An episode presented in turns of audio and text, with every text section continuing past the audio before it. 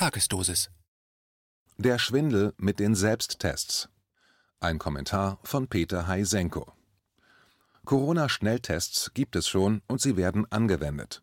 Jetzt sind Selbsttests im Gespräch. Welchen Sinn sollen die haben? Die Schnelltests werden von geschultem Personal durchgeführt und mehr oder weniger aufwendig dokumentiert. Mehr und mehr werden diese Schnelltests als Zugangsvoraussetzung in diversen Bereichen eingeführt. Wenn man den Berichten Glauben schenkt, sind die Schnelltests zuverlässiger als die PCR-Tests. Sie sollen weniger falsch positive Ergebnisse liefern. Das liegt wohl auch daran, dass sie nicht durch unendliche Verdoppelungen zum gewünschten Ergebnis manipuliert werden können. Dennoch kosten diese Tests eine Menge an Geld und Lebenszeit für den Vorgang selbst und die Wartezeit auf das Ergebnis, wenn sie verpflichtend sind. Das eigentlich perfide daran aber ist, dass damit das Versprechen, es gäbe keine Testpflicht, Stück für Stück geschreddert wird. Analog verhält es sich mit der Impfpflicht. Es sind nicht die Koronatoren in der Politführung, die die Impfpflicht durch die Hintertür erzwingen, dafür haben sie private Konzerne eingespannt.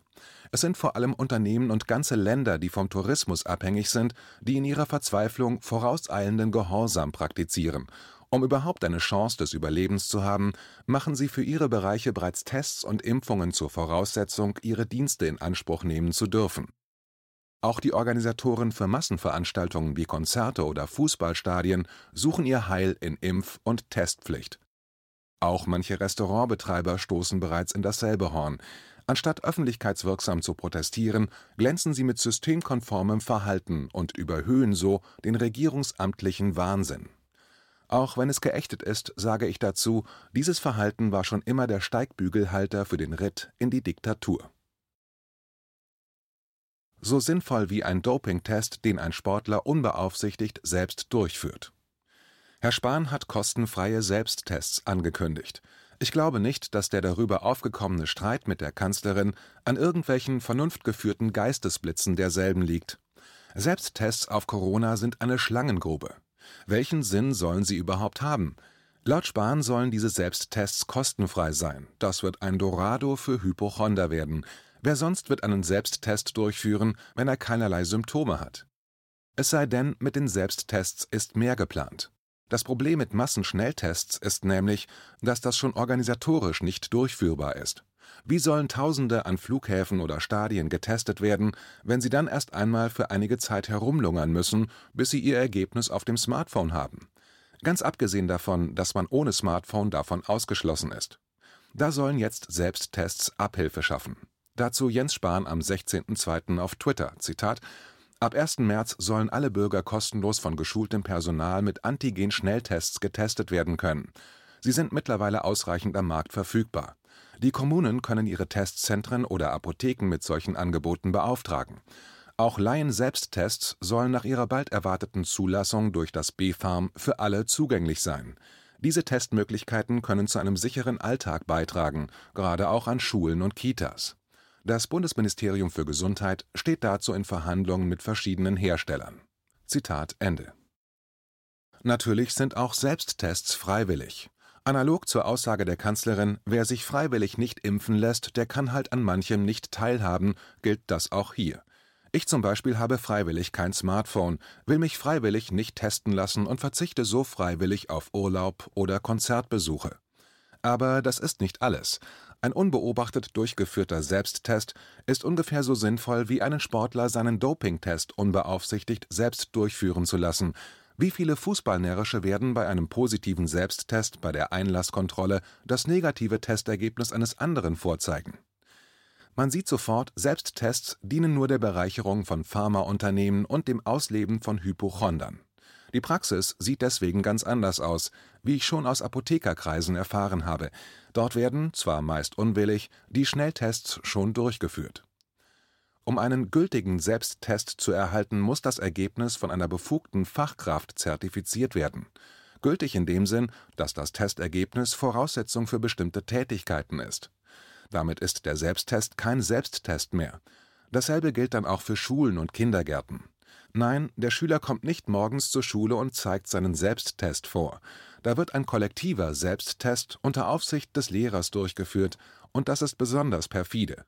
Welcher Schüler oder gar welches Kindergartenkind wird sich der Aufforderung verweigern können oder wollen, an einem kollektiven Corona-Test teilzunehmen, selbst wenn die Eltern das strikt ablehnen? Aber es geht weiter. Permanent sprudelnde Einnahmequelle für die Pharmaunternehmen. Wenn der Selbsttest positiv ausfallen sollte, muss verpflichtend ein PCR-Test nachgelegt werden. Wenn der dann positiv ausfällt, ist Quarantäne fällig. Da sollte doch sofort ein wenig weitergedacht werden. Wie viele werden einen tatsächlich in häuslicher Abgeschiedenheit durchgeführten Test mit positivem Ergebnis an das Gesundheitsamt melden? Etwa so viele, wie das bei der Corona-App tun, und dass sie es oft nicht tun, ist mittlerweile bekannt. Die nicht einmal da ihr Ergebnis eingeben, obwohl das anonym geschieht?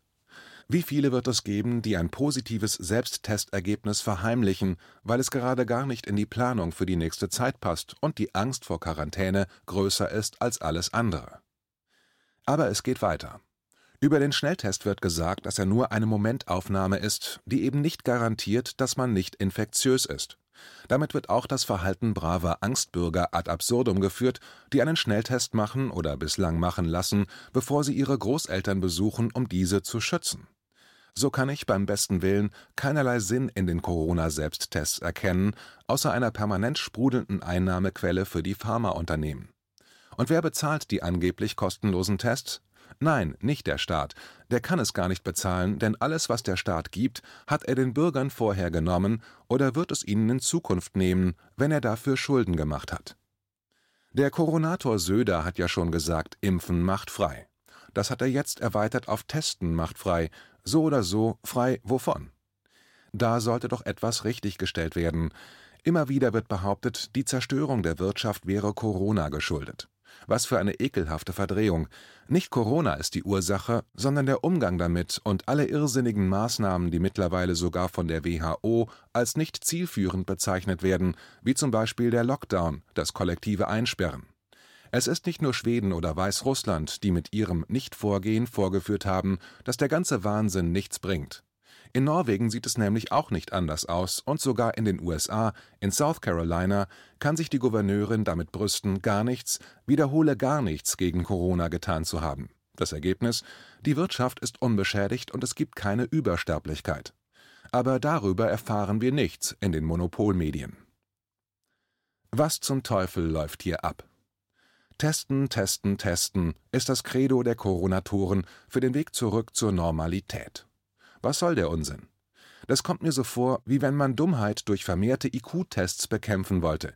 Ich selbst halte es da eher mit renommierten, aber diffamierten Fachleuten, die klar gesagt haben, hätten wir nicht getestet, hätten wir gar nichts bemerkt. Welcher Wahnsinn gerade abläuft, zeigen Vergleichszahlen aus der Vergangenheit. Die spanische Grippe 1918, Damals sind bei einer Weltbevölkerung von knapp einer Milliarde etwa 50 Millionen daran verstorben, also etwa 5 Prozent der gesamten Weltbevölkerung, und das wird als tragisches Ereignis geführt. 2018 gab es eine Grippewelle, die angeblich 650.000 Tote brachte. Bei 7,5 Milliarden Menschen sind das 0,09 Prozent, und das wird als typisches durchschnittliches Jahr geführt 2020 werden etwa eine halbe Million als Corona-Tote deklariert, und das wären dann etwa 0,06 Prozent. Diese 0,06 Prozent, die definitiv nicht als Übersterblichkeit bezeichnet werden können, die werden jetzt als Begründung missbraucht, alles zu schließen, ganze Wirtschaftszweige solide zu ruinieren und die Menschen in Angst und Panik zu versetzen. Man bedenke, wäre ein Prozent der Weltbevölkerung Corona zum Opfer gefallen, wären das 77 Millionen Tote.